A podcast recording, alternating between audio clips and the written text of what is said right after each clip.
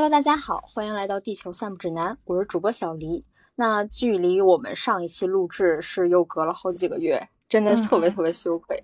主要是我们两个太忙了，对吧，涛？对对对，就确实是有点忙。比如说，嗯，这几个月其实我一直在做艺术策展相关的工作，然后又忙着说这个学业，还有旅行度假，就真的是特别乐不思蜀。那淘淘这几个月都在忙什么呢？可以和大家分享一下。我这几个月就都在工作啊，我在半年内六个月的时间换了两个行业，呃，其中有三个月是在一家书店上班，然后当时在那个书店其实认识了蛮多，就同个部门嘛。不错的同事朋友，就大家都很坦诚，然后也很聊得来。就是上班没有什么人的时候，我们大家就会站着聊天，就那种感觉，你会觉得大家其实是在一起在做一种精神治疗，就也不是很浅薄的去讲哪里好吃、哪里好玩、哪里好喝，是真真实实的跟你讲我之前经历了什么事情，然后我现在又做了什么样的选择，我现在又有什么问题。啊，那如果是有对艺术策展还有书店这类工作好奇的朋友呢，可以关注一下我们的播客《地球散步指南》。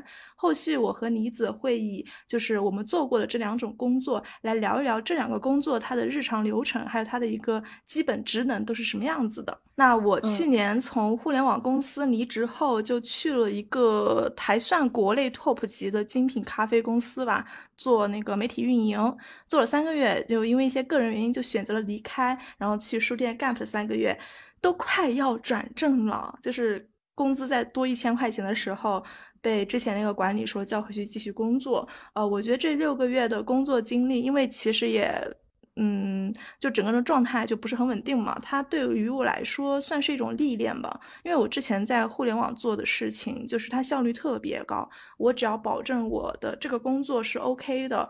我就基本上没有任何情绪内耗的 part 在，所以这一点我非常喜欢。但是我从那个环境跳出来，然后我换了行业，又是换了工作，就我会感觉特别累。然后老板他会又会有一个标标准线，他希望你去达到这个标准线。我就是每天都在调整自己，去达到 老板的他心中的呃他心里的那种预期。就大家工作工作人都知道吧？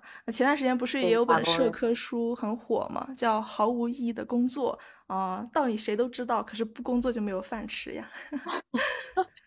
好，那我们这次就言归正传。我们俩其实这次的选题主要还是因为最近的电影其实都还挺合我们俩的口味，是吧？啊，对对对。那前几个月的电影真的是完全不能提起我的激情。那这一次我们俩就先来聊聊《铃芽之旅》和《宇宙探索编辑部》这两部电影。《宇宙探索编辑部》我们会单独开期播客聊，感兴趣的朋友 关注我们播客收听。再打一波广告是吧？对，一定要打广告。对对对，其实我我是觉得这两部电影其实都沾了一点儿呃科幻的元素。《铃芽之旅》甚至能用玄幻来形容了，因为没有哪只猫是会说话的。能说话的这个猫咪大臣真的太可爱了。对对对，就是当时我也是先看了它的一个预告片，就是有那个三花猫吧，它是三花色吧，它就说话，然后就被这个吸引了嘛。因为我还蛮喜欢猫的，特别是呃会说话的小猫咪。但是这个电影它刚上院线的时候，我其实是没有打算去看的。是你当时不是看完了吗？然后你就。呃，跟我分享观后感，你就说新海诚他终于是稍微有一点突破了，有一点让你感动的地方在。然后我当时就去看你的豆瓣短评，你的短短评里有一句话，你说杀我别用猫猫刀。我就很好奇，是因为很好奇这句话才去看的这个电影。就我本身对新海诚这个导演其实是没有那么感冒的。就虽然他的作品我都看过吧，但是呃，我对他的作品就是没有什么记忆点。呃，也不是说非要去记他呃一个电影的主要剧情啊，然后去提炼一下中心思想什么的。就是我在看新海诚作品的过程中，他作品给我的感觉就是太一致了，就是那种少男。少女的纯爱故事，然后《铃芽之旅》这一部电影，它其实也蛮纯爱的嘛。就如果不是因为我们录播客要聊这部电影的话，其实我是不会花钱去电影院看的。就它给我的整体的感觉是会喜欢那种小清新类型，然后工作了一整天，感觉很疲惫之后，选择去电影院放松一下看的那种电影。嗯，然后看完之后，结尾又很催泪。我就真的是在电影院疯狂飙泪，养猫人真是看不得。就是你太容易哭了。你说我们两个认识这么久，你就是你会一点小事你就会哭，就是 你不能说所有观众各各大各大电影的那个首映礼都应该邀请我去参加，我完全就可以。当一个这个五百块钱的，对对对对对，飙泪的演员，对我可以继承霍思燕的位置了。霍思燕现在也不拍戏，也不上综艺，然后现在每天都是穿梭在各大电影的首映礼，然后飙泪，标题就会写什么霍思燕泪洒当场，巴拉巴拉巴拉。但是他得给你开三倍呀，因为你是在 A 排的人啊，颜值在呀，那不得多给钱吗？谢谢谢谢，我还真谢谢他们了。呃，以我有限的日本动画电影阅片量呢，我其实个人会更喜欢像押井守、金敏、大友克洋，还有渡边新一郎那种会比较有风格、记忆点的导演。就推荐一部看完后大家可以快速了解日本动画，呃，导演他们各个人的风格的一个短片合集，叫做《十五名动画人》。这个系列呢，它是邀请了日本动画业内名气都大小不一的十五个动画人去。参与制作了一个动画短片，然后每一集大概也就是五十六秒的这个时间，自由发挥嘛，题材也不限。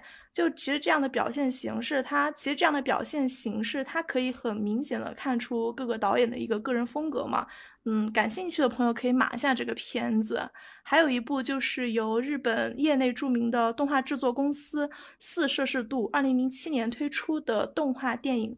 嗯，天才嘉年华也很不错。它是有七篇，就是它是由七个短篇故事组成的，然后也是七个不同的监督导演嘛。那监督和音乐制作人都是业内的顶流。我最喜欢的一个故事就是渡边信。就是渡边信一郎他监制的那个《Baby Blue》是一个十五分钟的动画短片，但是它的故事很完整，然后它整体的那种情绪的张力也很到位。就虽然它也是一部以情感为主导的动画，但里面的情感处理呀，我觉得是蛮高级的。就感兴趣的朋友，其实直接在那个 B 站搜索就可以看到了，搜索那个《Baby Blue》。とてもいいような夜だけどどよめききらめきと君も、嗯，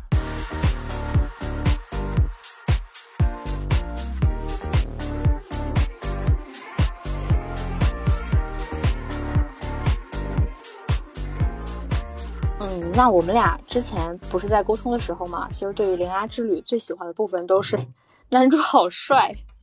还行吧，我觉得他就是看起来腿很长的样子，我比较喜欢腿长的。感觉 他属于说算是在新海诚电影里头，呃，最帅的一个男主了。哦，对，对对对，就是那种瘦高型的。对对对。那其实除了原画的人物设定之外啊，其实这部电影更加吸引我的是它背后的一些人文情怀。就以下有一些轻微剧透，介意的一些朋友请速速离开。我不知道，就是十二年前三幺幺日本大地震，大家对于这个事儿还有没有印象了？就当时是地震引发的海啸，然后带走了无数的圆满的家庭，带来了难以忘却的一些伤痛。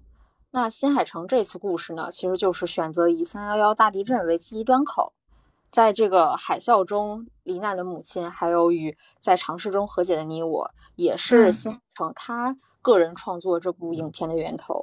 嗯，那新海诚他在自己的那个豆瓣的一个自述访谈中，其实也有提到他个人的一些国民的内疚感。他虽然不是，就是他里面有说说，他虽然不是这个地震的直接受害者，但是作为一个影视创作者，其实他应该承担的一些社会责任，促使他将这次大地震作为一个重要的元素。也是《铃芽之旅》这部电影一切开始的源头。它是以呃铃芽这样一个受灾的孤儿为主角，踏上了追寻母亲、追忆童年、回溯家乡的这样的一个记忆。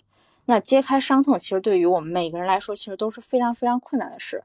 所以也刚好契合了，嗯，像拉德温普斯他主题曲中的那句：“当被问到为何哭泣时，能回答的唯有泪水。”也许。我觉得啊，也许泪水就是最合适的回答。其实那个时候不需要任何华丽的辞藻，或者说矫情的话语，我们就能抚慰经历过伤痛的人们。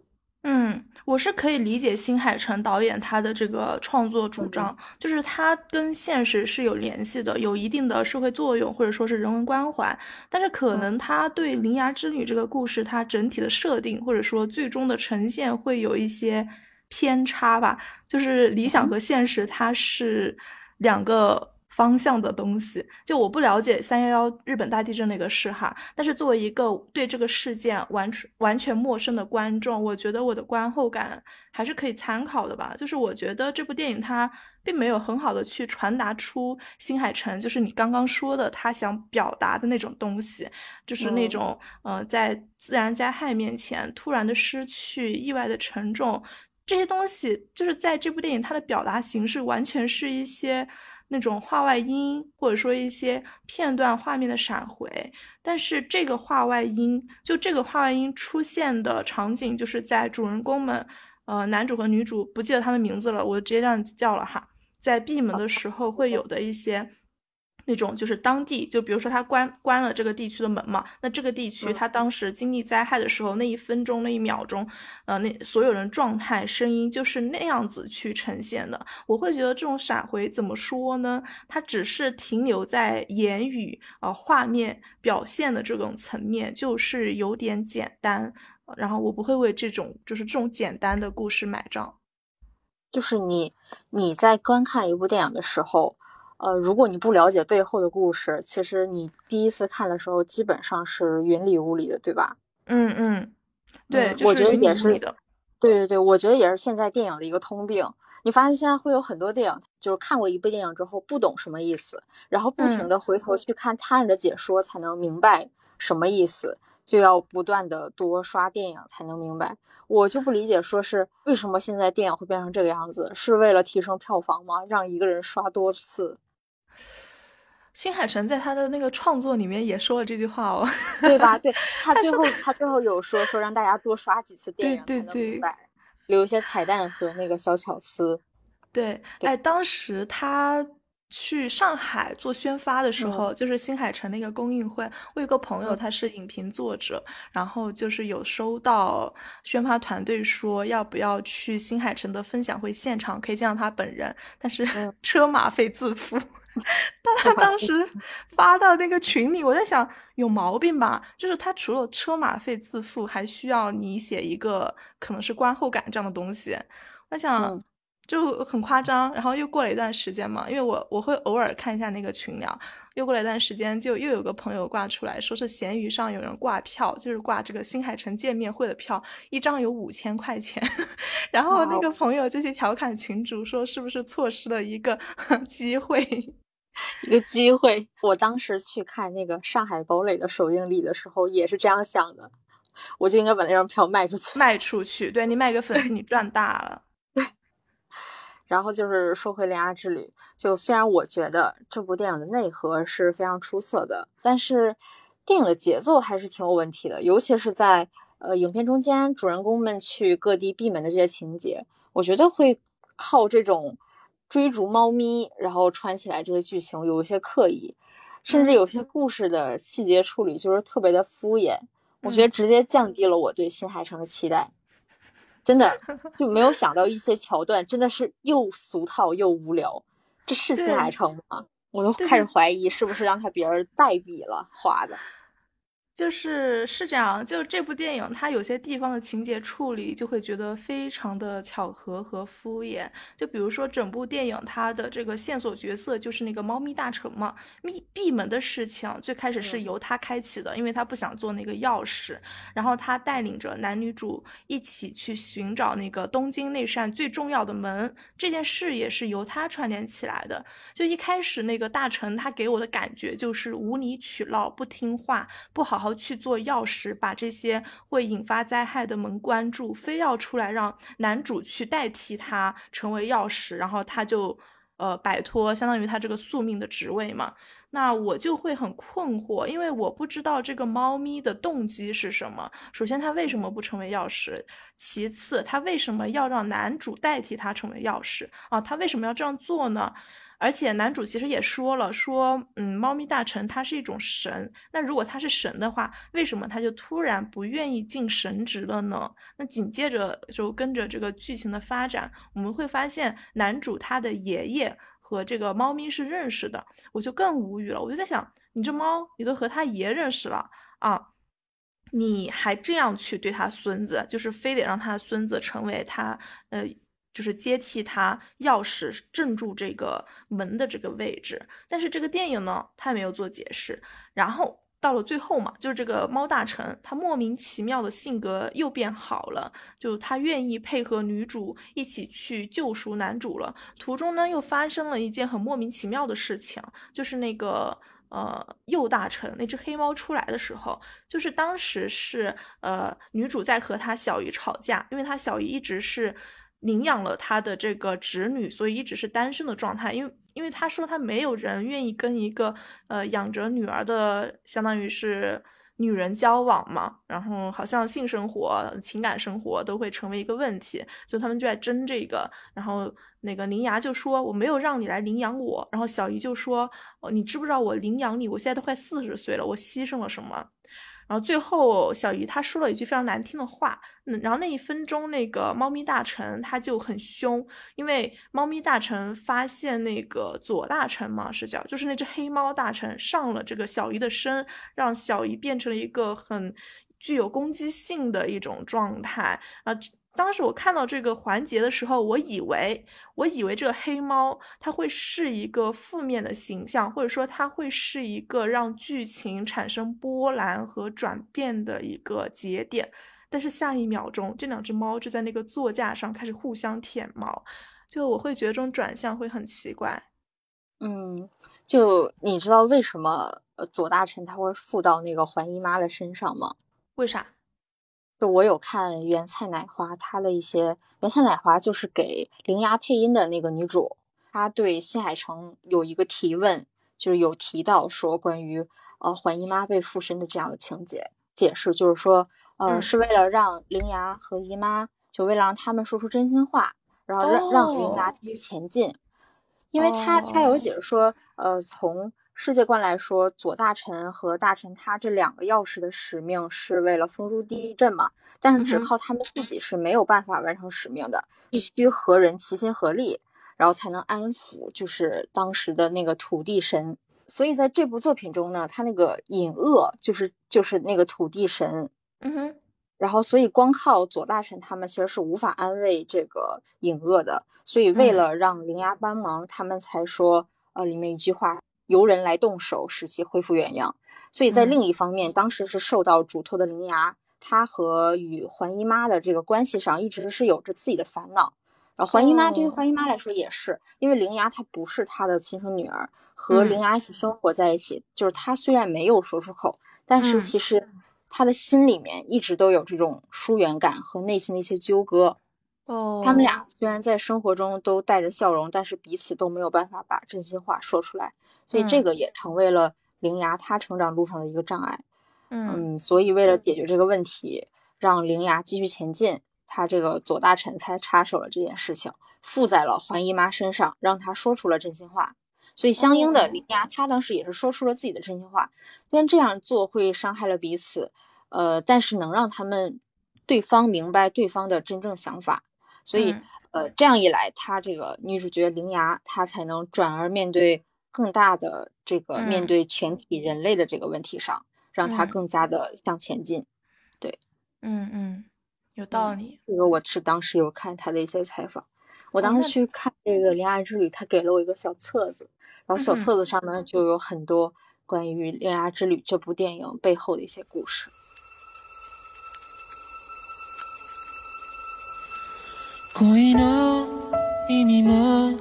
手触りも相対性理論も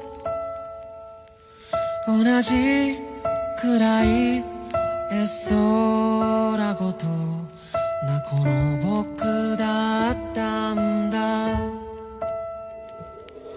大人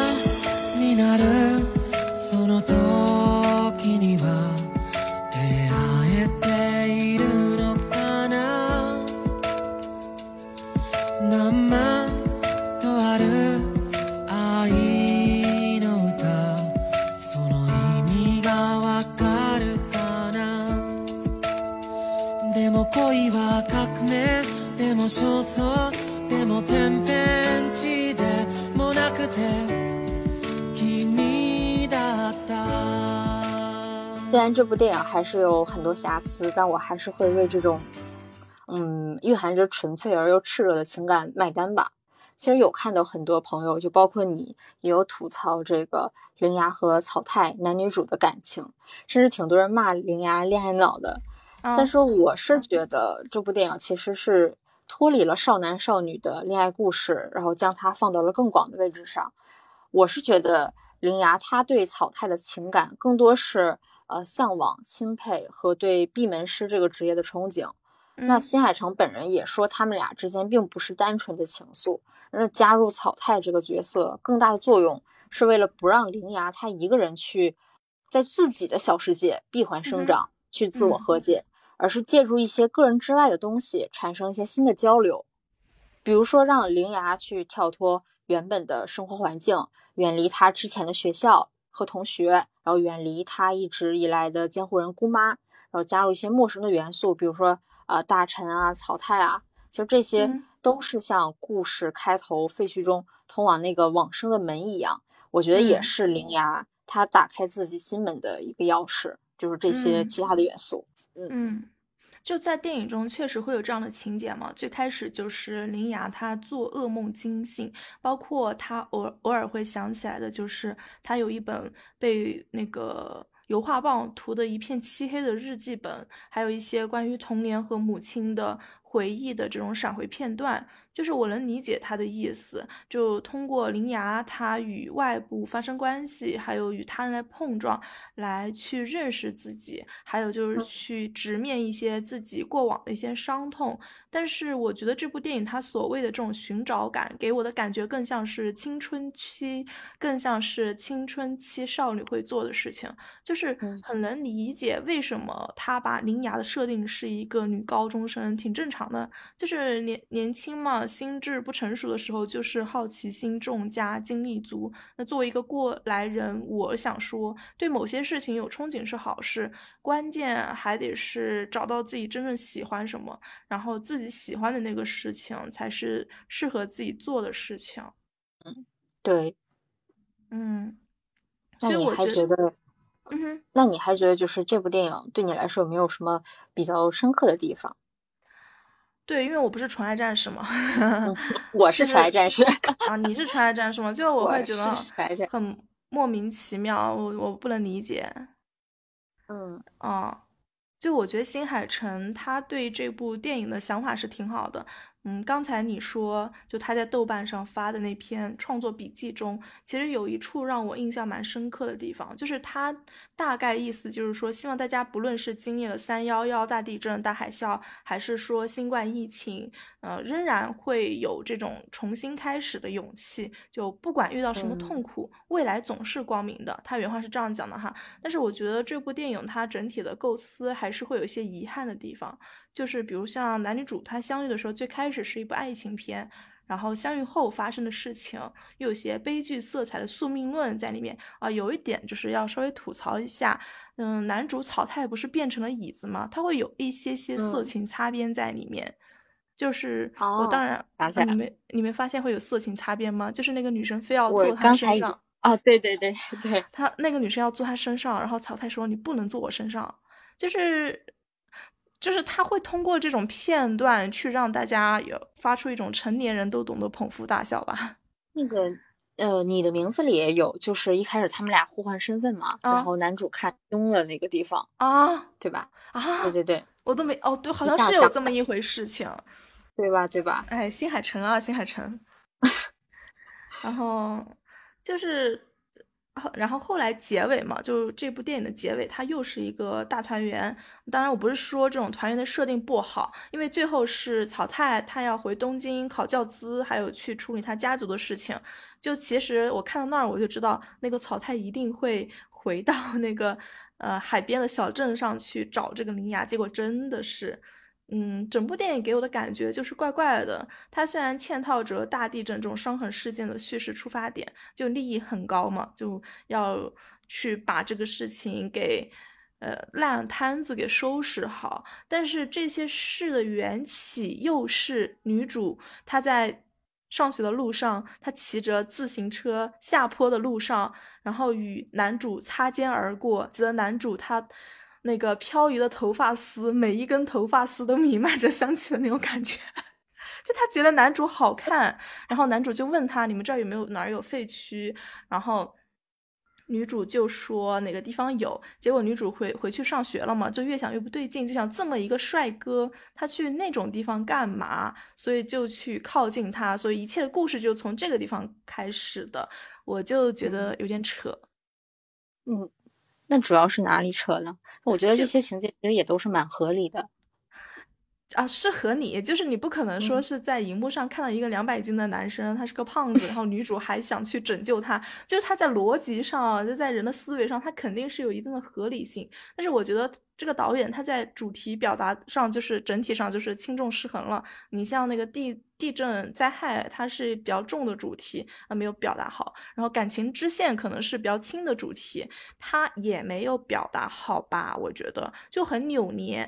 首先他想去讲这种伤痛，他也没有大大方方的去讲好。然后他又想去讲这种少女时期这种情窦初开、懵懂的感情，他嗯讲好了吗？我不太记得我懵懂的感情是怎么开始的了，就好像也没有。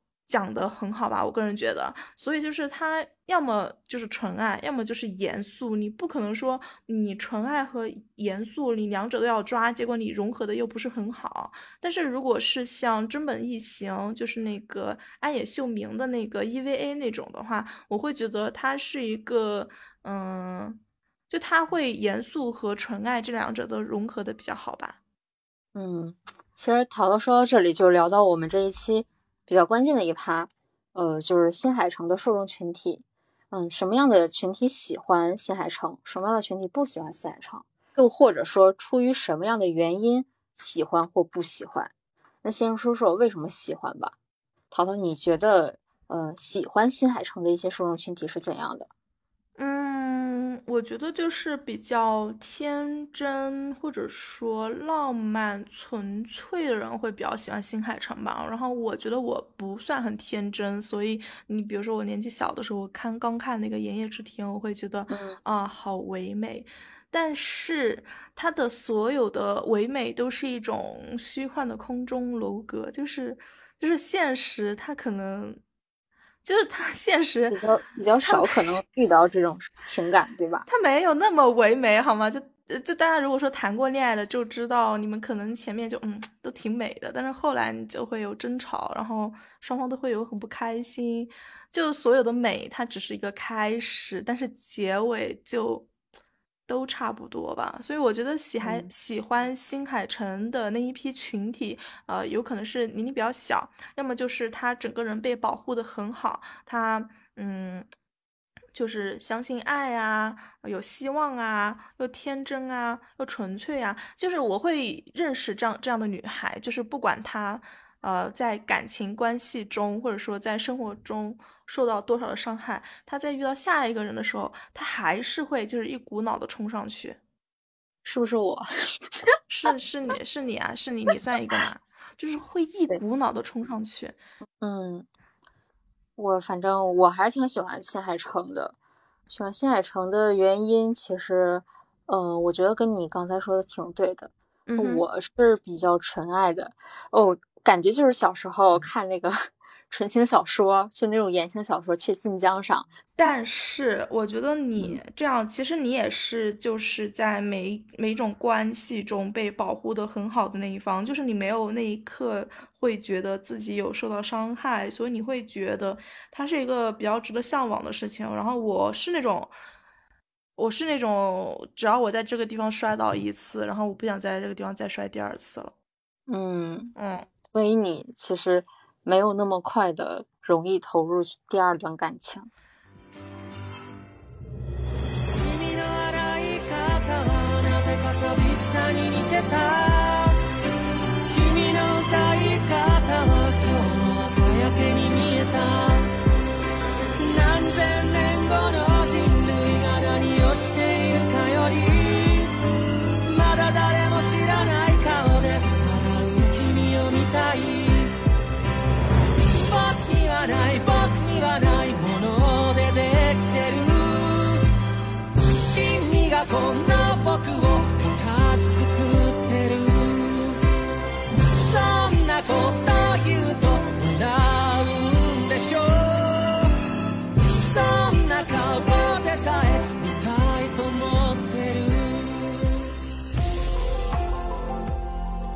呃，首先他的共情能力肯定是很高的，因为你的共情能力也很高嘛。就有时候你会因为一个社会新闻哭，哎，有一次是什么社会新闻？你在那边哭的稀里哗，你那时候在广州，你那时候在广州，我想起这事儿了，是什么社会新闻啊？然后你就你就在哭，你在那个床边哭，然后哭了一会儿你就好了。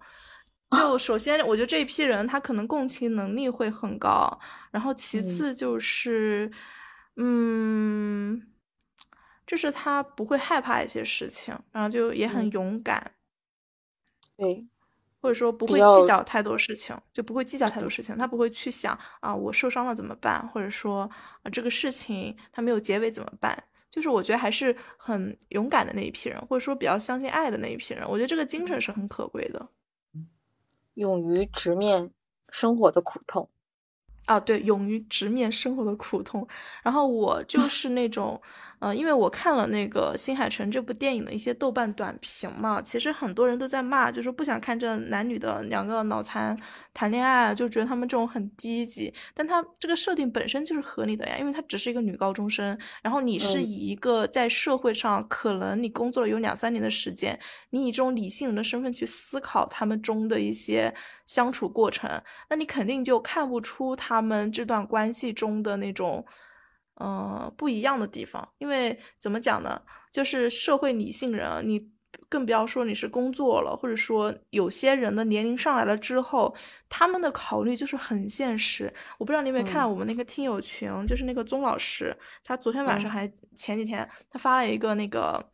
那个截图，因为我发了一个截图，我发的那个截图就是一个 Web Web Web 三的一个 job 那个账号，他说是面试人，如果这个女生她不化妆的话，那他就不会应聘这个女生，因为他觉得这个女生对她的外表不就对自己的外表不重视。然后下面就有两个人回复，就说男的面试也要化妆吗？就有人讽刺嘛，我就很好笑，我就分享到群里了。然后宗老师分享了一条，就是呃，好像是一个女的去相亲，然后。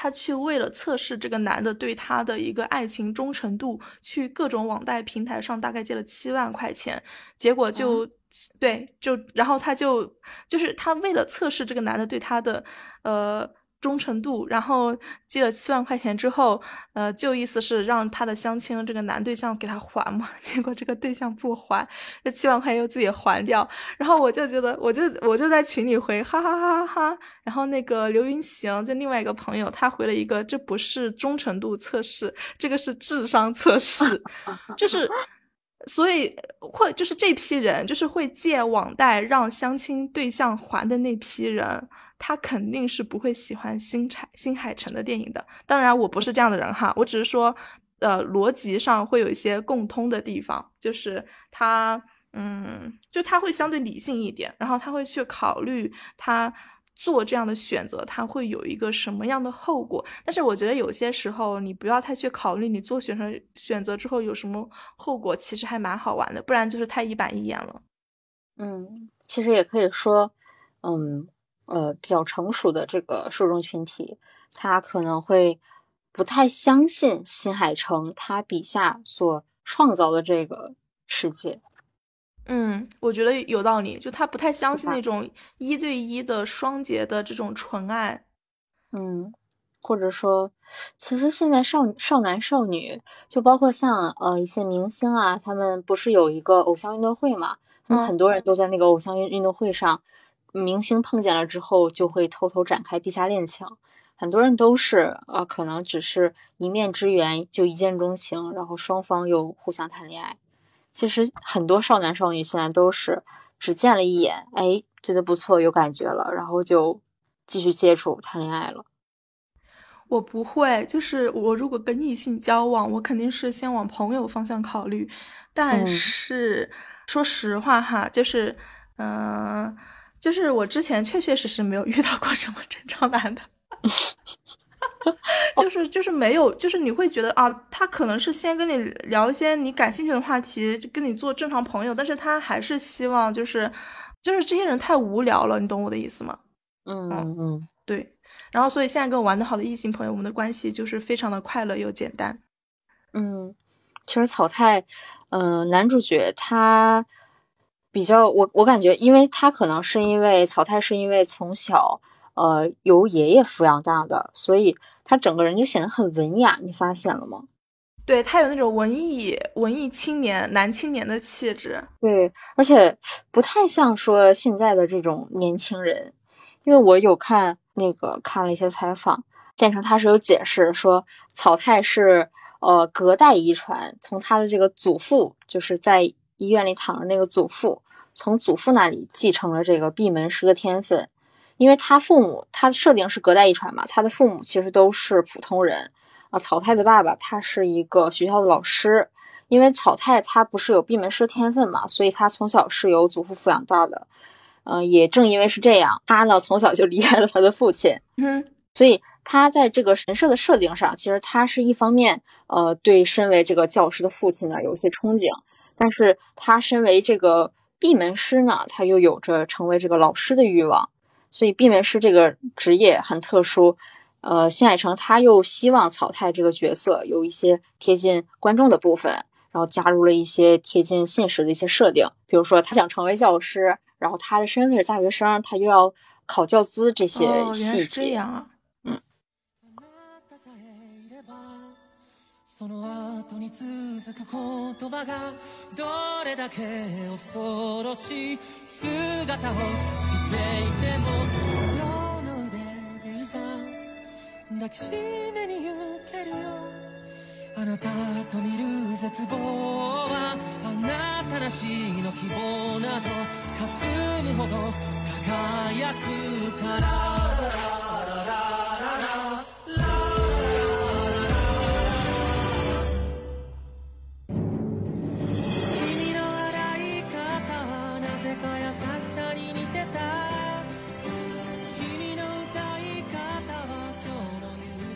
那我们现在就说回日本动画电影吧。我很喜欢的一个呃动画导演是汤浅证明，就我觉得他的每一部作品的风格还是蛮特别的吧。就他整体的那种，比如说一部每一部的这个风格都很统一，没有说那种比较跳脱。比如说像他嗯很意识流的那个动画剧集《海马》。说实话，这个动画我没怎么看得懂哈。还有实验性比较强的心理游戏《猫汤》，然后心理游戏我是没看，但是《猫汤》是看了一点的，它比较有那种。嗯，黑暗风的感觉，还有就是近几年像是受众会比较广泛的，然后也是大多数观众都能接受的《宣告黎明的鹿之歌》这部电影我非常喜欢。如果听众朋友有心情很不好的时候，真的你看一部那个《宣告黎明的鹿之歌》，你就会心情马上变好，它太快乐了。这部电影，还有就是若能与你。共乘海浪之上，它也是一个很快乐的电影。这两部电影它其实主导的都是音乐嘛，对吧？而且它这两部电影它的情节都很轻快，很容易理解。还有就是近期院线应该都已经上映了吧？那个《平家物语》犬王，嗯，虽然是《平家物语》，就会讲一些这种，嗯，武家是武家的事情吗？我想想。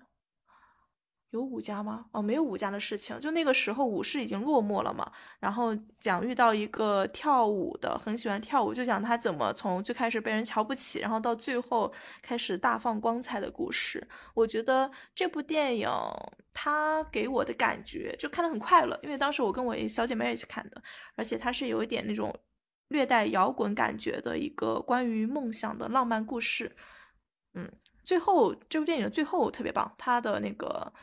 嗯，它的嗯，那个怎么说呢？是画面效果吗？还有它的一个音乐，就整个给人感觉就可以嗨起来。感兴趣的朋友可以去电影院看，因为当时我跟我姐妹看的是先行版。先行版 啊，对。关于这部电影，妮子，你有什么泪点吗？你作为一个共情力极高的又很能哭的人，嗯。其实《铃芽之旅》来说，我觉得全片有两个泪点，一个就是猫咪大臣，他就是选择要放弃自由的生活，扭头对铃芽道别，然后说他不去他家了。这个时候，我当时就当时确实是有点绷不住了，因为我最近嗯，开始养小猫了嘛，有养了有三四个月了。嗯，然后我就觉得真的是杀我别用猫猫刀，因为我和桃现在都是这个猫咪拥有者。以前我们俩都是在网上云吸猫，真的，天天给对方发猫猫视频，太惨了。对对对，结果现在都有自己的小猫，就真的是已经不想和没有猫的朋友玩了。你当时知道我有猫的时候，哎，你给我发了好几条那种什么养猫注意事项，要吃什么猫粮，就是我都惊了。我在想，你功课做的这么足吗？如果不是你跟我说的话，其实我当时有点想给猫猫买各种零食啊，像猫条啊、罐头之类的。然后你有跟我讲说是猫，就是有跟我说该吃些什么嘛，然后该怎么喂，嗯。嗯，听到这里的听众朋友，如果有对我俩我我们两个养猫这个事情感兴趣的，也可以关注一下我们的播客，因为我我家这只猫是领养的，它的过程其实还蛮特别的。后续呢，我和李子会以我们养猫，还有怎么养猫，还有关于猫的这些什么书籍、电影啊，我们也会开期播客。嗯，对，比如说一条猫的使命，一条猫的使命，就是一条狗的使命。哦，我就说呢，我就说呢，我说一条猫的使命，我怎么没 编了一个？没听过，但是又很又很又很耳熟。一条编了一个电影，一会儿就去豆瓣注册假词条，一条猫的使命，要告你诈骗。对，然后就是我也是，我的猫也是领养的，我的小猫它叫虾条，我不知道大家有没有吃过一个小零食叫咪咪虾？吃过，吃过，吃过。对，因为猫它不是叫起来。咪咪，然后所以我就给我的小猫取名叫虾条。所以你的猫不是叫喵吗？不是啊，猫怎么会喵喵喵叫呢？猫就是喵叫的呀。不是啊，猫是猫不是喵叫的，猫叫起来是喵喵，这样对不对？嗯，对吧？所以猫为什么叫猫？因为它是猫猫叫的。不知道大家为什么都说叫它咪咪喵喵？对，它应该就是是猫。猫，就它是发凹的那个音，有点山东话那种感觉。猫猫，我觉得猫猫 太难听了，所以大家越想叫咪咪。对，所以我就是因为这个原因给我的小猫取名叫虾条。那虾条是我呃去年年底的时候在厦门市植物园救助的一只流浪猫。就是动物这个族群中，其实也有这种呃。怕担心近亲乱伦这种情节，所以他当时是，呃，虾条他被他的家族逐出去了，啊，他就跑到另呃整个那个植物园的另一个山头，和一群这个老弱病残的大猫在一起混。嗯，那经常去救助就是喂这些大猫的好心人呢，就看到了，说，哎，怎么突然出现了这么一只小猫，非常小猫呢？对。然后说，哎，这么小还刚好比较适合领养，就发他的领养到小红书。我也就是刚好刷到了这个帖子，然后当时很，因为当时是年底了嘛，然后正值冬天，就很担心它会被这个冻死。我当时也是完全没有任何的养猫经验，就斗胆去联系了一下这个救助中心的人，后来又做好了一系列的就是封窗啊，然后猫粮啊、猫砂盆之类的准备。这个虾条就正式接到了我这儿，然后一开始特别有意思，他们所有人都跟我说虾条是男生。我想男生男生的话就是贱名好养活嘛，我也没有想说起一个非常认真的名字，我说那就叫虾条吧。然后现在还非常爱蹦高，他有次就蹦到我的书架上很高，我每天就上去捞他。然后我之前知道以为他是男孩的时候，我每天就骂他。结果后来有一天带他去宠物医院。宠物医院那个医生一扒说：“哎，这女孩。”我说：“啊，怎么是女孩呢？”我当时心里头其实非常高兴，因为我非常喜欢小母猫。嗯，知道她是女孩之后，她在蹦高，我就：“哎呀，宝贝，怎么又上去了？这么高，那怎么办？妈妈会心疼的。”我现在就是态度一下就转变过来了。我们家也是小母猫。对你，你当时养猫的时候，我记得你那个时候在那个艺术中心 上班，这个时候男听众们就不爽了，区别对待是吧？哼，女人。对对对。嗯，夏条是一个长得非常帅气的女孩子，因为她的生图就是有摄影师给她抓拍生图，特别帅气。我到时候可以在那个咱们的公众号放上她的照片。她是一个简州猫，它耳朵有四只耳朵，然后像蝴蝶一样，特别可爱。就是我记得当时你刚养那个虾条的时候，你不是在那个艺术中心上班吗？然后就租的那个公寓楼，晚上有什么打打视频的时候，然后你就说你在做饭，我说你做什么饭？我说我对你的了解，你会做饭吗？然后你 说我在给我的猫做饭，做猫饭，就是我每天就是对，就是梨子是那种他拿着菜刀，你就要担心他会不会把自己手给切着的人。他居然给猫做饭，你记不记得我们有时候打电话你在做饭，突然你那边就会传出一声尖叫。我说怎么了？你说啊，我切一个东西切了点，切出了问题。太太难为你了，给猫做饭是真爱了。我每天自己。己都不吃饭，每天下班第一件事儿 先给猫做饭，就给它弄那个鸡胸肉，然后嗯，呃给它蒸熟了之后，再给它撕成条喂给它。真幸福！那简州猫这个我也是第一次听说，我第一次了解有一种猫叫简州猫，就是你那天跟我说虾条是简州猫嘛，我正好是新冠第一天，然后我就坐在那个办公室一边哭，然后浑身都特别难受，一边百度。简州猫是什么猫？很笑死，笑死我了。然后完了，我就我就知道啊，简州猫它就是呃生产就是出生在四川省简阳市而得名的一种猫。然后在嗯清明朝的时候呢，会有一些人去把这种猫作为上贡的四大土特产之一嘛。然后也是因为你跟我说简州猫是什么猫，才知道这个品种的。你当时给我买的那些口罩和药。就是很荒诞，因为你给我买了些 N 九五嘛，然后我另外一个朋友也送我一些 N 九五和药，就是都没吃也也没用。呃，你给我买的药吃了，那个感冒灵，然后好像第二天就转阴了。对，嗯嗯，没事儿。那个 N 九五口罩，你要是没用完，你再给我寄回来，我可以继续用。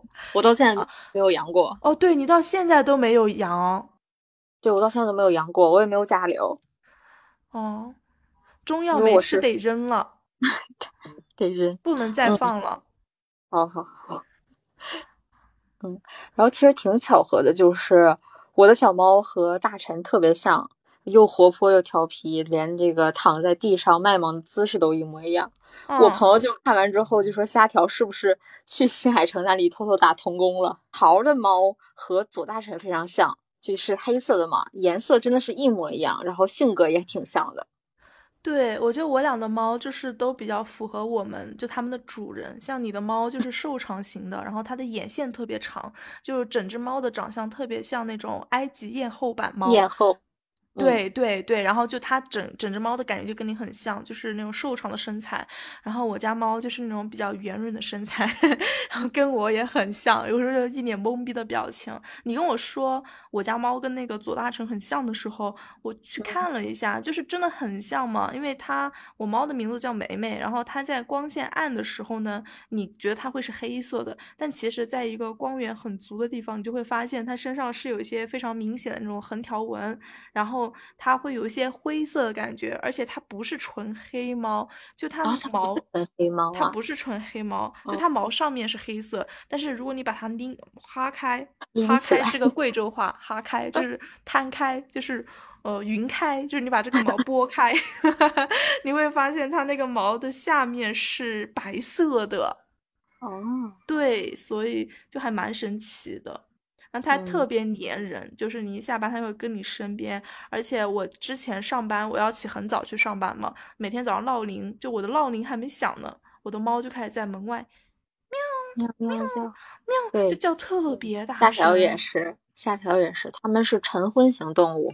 早上的时候，好像是，我记得有看科普说是晨昏型动物，早上的时候就会特别的呃早起，然后叫我们起床。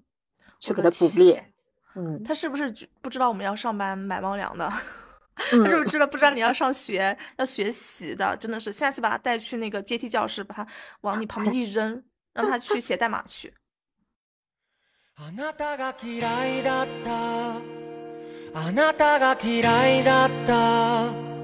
憎まれ口ばっか叩いて変に背伸びして大人ぶるあなたがあなたさえいなければあなたさえいなければそんなこと一切なでも考える自分がもっと嫌いだった嫌いだった。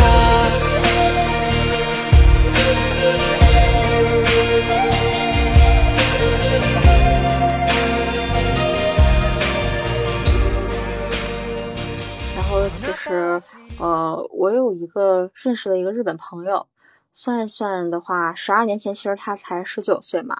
然后当时他就是住在东京，然后努力想要成为一个演员。呃，地震那一天，他刚好去渡边娱乐学院那边彩排。嗯当时他彩排的那个地方是在一个地下室，你知道地下室它是非常非常容易倒灌的那种地方，嗯嗯、开始倒塌了嘛。然后当时他们地下室的那个照明设备啊，全都失灵了，然后泥土倒灌，他就一直在这边用手和脚一直在疏通，然后跑到地面。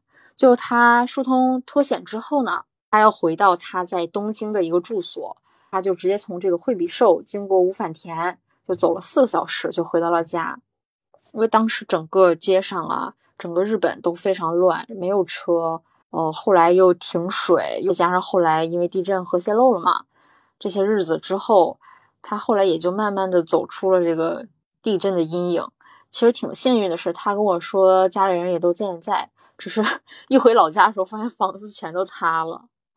嗯，嗯他现在就是来说，嗯呃，也没有说在从事十二年前那个梦想的工作了，就是也嗯挺迷茫的，不知道该去做什么。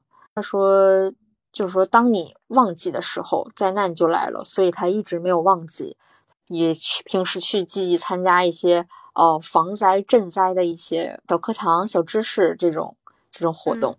就他这种比较大的这种灾害嘛，嗯，可能跟地那个日本的地理位置也有一些原因。因为我嗯的成长过程中，我是没有经历过这种灾害的，唯一一次可能是那种比较假的，说什么二零一二年世界末日，然后有什么大地震啊之类的，就那种假想。即便是当时那种假想的情况下，呃，我跟我妈就是我们会出门来离开家，然后把我就带了个书包，很搞笑，就是会嗯觉得那种是一种无家可归的感觉。就即便这个事情没有发生，我也会觉得那是一种无家可归的感觉。就更不要说你这个朋友他是亲眼目睹和亲眼经历的了，就肯定是对心理造成了非常大的一种影响。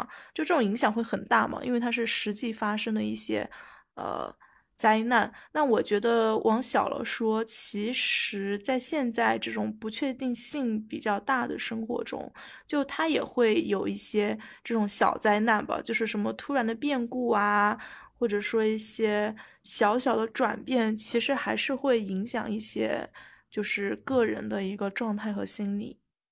嗯，其实我遇到过几次地震，然后印象比较深刻的是，我真的是乌鸦嘴。我当时是有一天突然下午学校放假了，我们正好在收拾东西。我说放假为什么？我说不会是地震了吧？下午，然后就果然是地震了，因为地震放假。另一次是，另一次是我算算应该是一一三年、一三一四年那个时候吧。反正当时是整个我在家，然后整个呃水杯啊、床啊都在晃，就是是因为西伯利亚大地震，然后刚好就是震到震到我家了。嗯，然后还有一次是我，因为我现在不是在厦门上学嘛，对，这边总是地震，然后我就自制了一个，拿那个水瓶倒过来，然后放上点水，自制了一个地震仪每天对放在我的地面上，因为这边真的是总是地震。那其实生活在这种环境中，他还是会有那种时不时的焦虑一下，或者说时不时的担忧。然后如果长期生活在这个地方，可能这种担忧已经成为一种习惯了。对，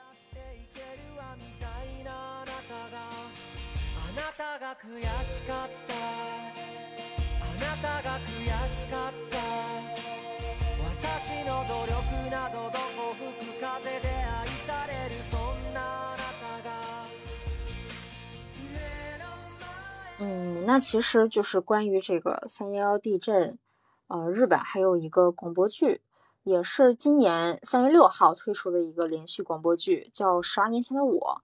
我们嗯到时候会把这个听广播剧的这个链接发到我们的公众号《地球三步指南》。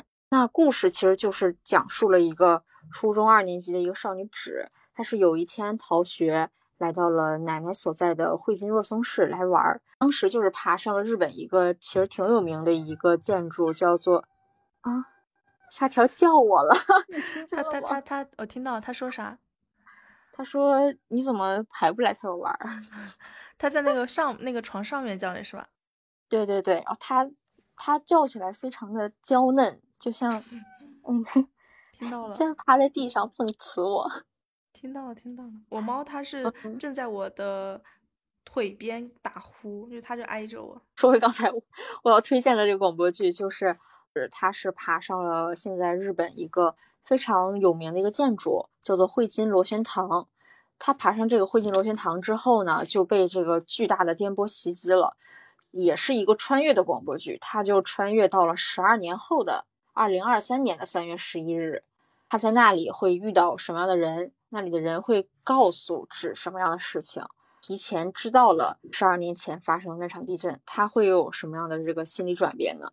我觉得这个广播剧其实挺值得大家去听一下的，挺有意思的。嗯嗯，我是没有听广播剧，然后也没有听过广播剧的，都是听播嗯客比较多，因为就是，嗯，要给我们的播客节目引流嘛，对，会写一些每个月写一些播客复盘，就它是一个运营手段，但是我发嗯。现这个运营手段它并没有很凑效。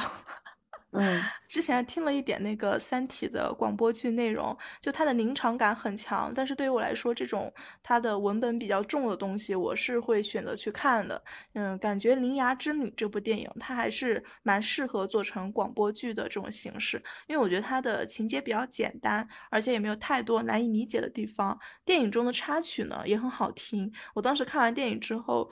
马上就把那个呃他的原声歌单收藏进了我的网易云音乐里面。就虽然嗯音、电影它没有打动我，但是我觉得音乐还挺好听的。嗯，拉德温普斯，哦，包括像呃你的名字新海诚，他一直和这个乐队一直深度合作，所以特别感谢野田洋次郎的词曲创作。所以希望我们在未来在成长为大人之时，在嗯聆听数以万计的爱的歌的时候，我们也能够相遇。那希望我们以后不管遇到什么痛苦，未来总是光明的。所以新海诚下次一定不要再让猫猫倒霉了。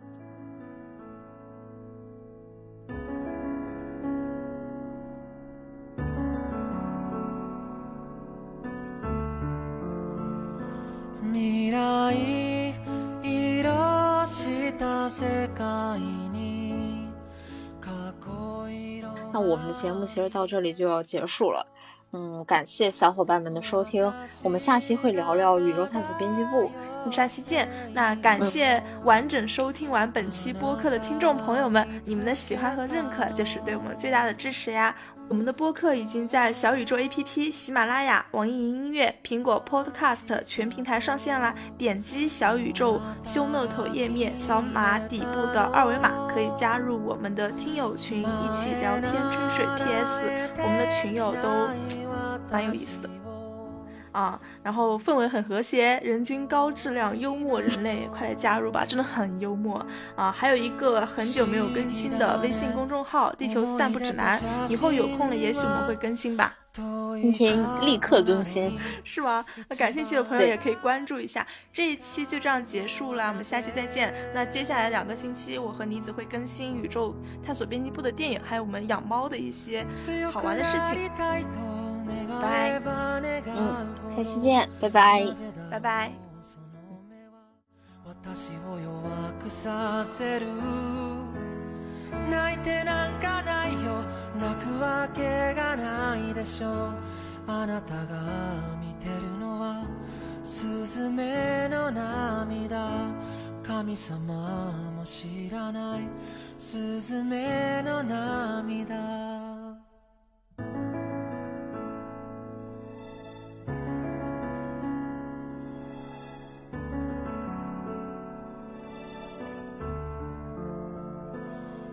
の人のため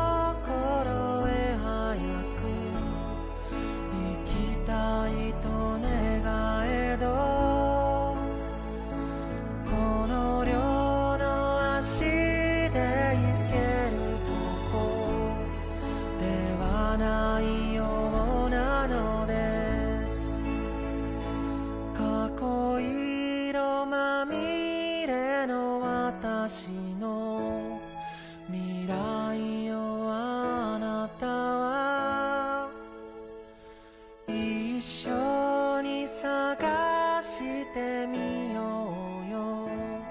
そう言ってくれたの。忘れたくない。ものばかり抱きしめ。次の未来行け。通る隙間はどこにある？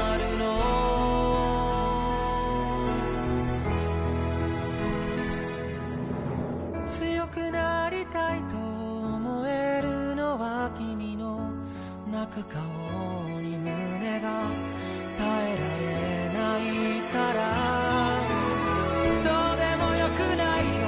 この僕にとっては海よりも大きなスズメの涙。海に行って気落ちで灰色が変わってく。強くなりたいと願えば願うほど。は私を弱くさせる泣いてなんかないよ。泣くわけがないでしょ。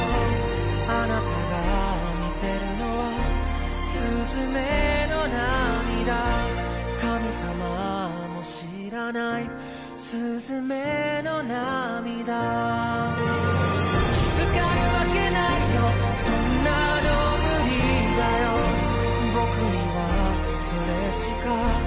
目に入らないほど大きな結晶スズメの涙。